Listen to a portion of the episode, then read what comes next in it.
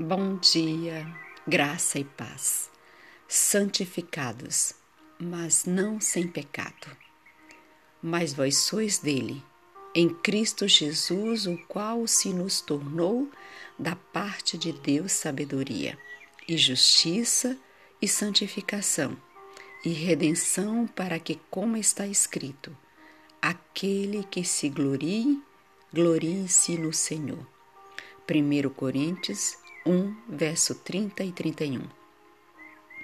É aqui que podemos distinguir entre a santificação genuína e a falsa. A santificação não consiste meramente em professar e ensinar a palavra de Deus, mas em viver de acordo com a sua vontade. Os que afirmam ser sem pecado e fazem alarde de sua santidade são presunçosos e não compreendem seu perigo ancora a alma na suposição de que, tendo uma vez experimentado o poder santificador de Deus, não estão em perigo de cair. Conquanto afirmem ser ricos e privilegiados e não precisar de coisa alguma, não sabem que são miseráveis, pobres, cegos e nus. Aqueles, porém, que realmente são santificados, têm consciência de sua debilidade. Sentindo sua necessidade, vão a Jesus em busca de luz, graça e força, pois nele habita toda a plenitude e só ele pode suprir suas necessidades.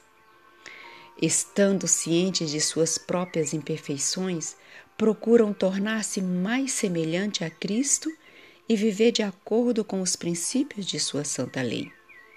Este contínuo senso de ineficiência conduzirá a tão completa dependência de Deus que seu espírito será exemplificado neles. Os tesouros do céu se abrirão para suprir as necessidades de toda a alma faminta e sedenta.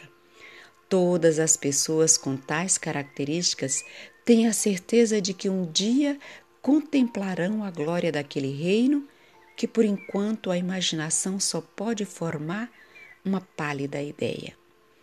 Os que sentiram o poder santificador e transformador de Deus não devem cair no perigo e no perigoso erro de pensar que são sem pecado que atingiram o mais elevado estado de perfeição e que estão fora do alcance da tentação. O padrão que o cristão deve manter diante de si é a pureza e a amabilidade do caráter de Cristo. Dia a dia ele poderá revestir-se de novas belezas e refletir sobre o mundo mais e mais da imagem divina. Amém.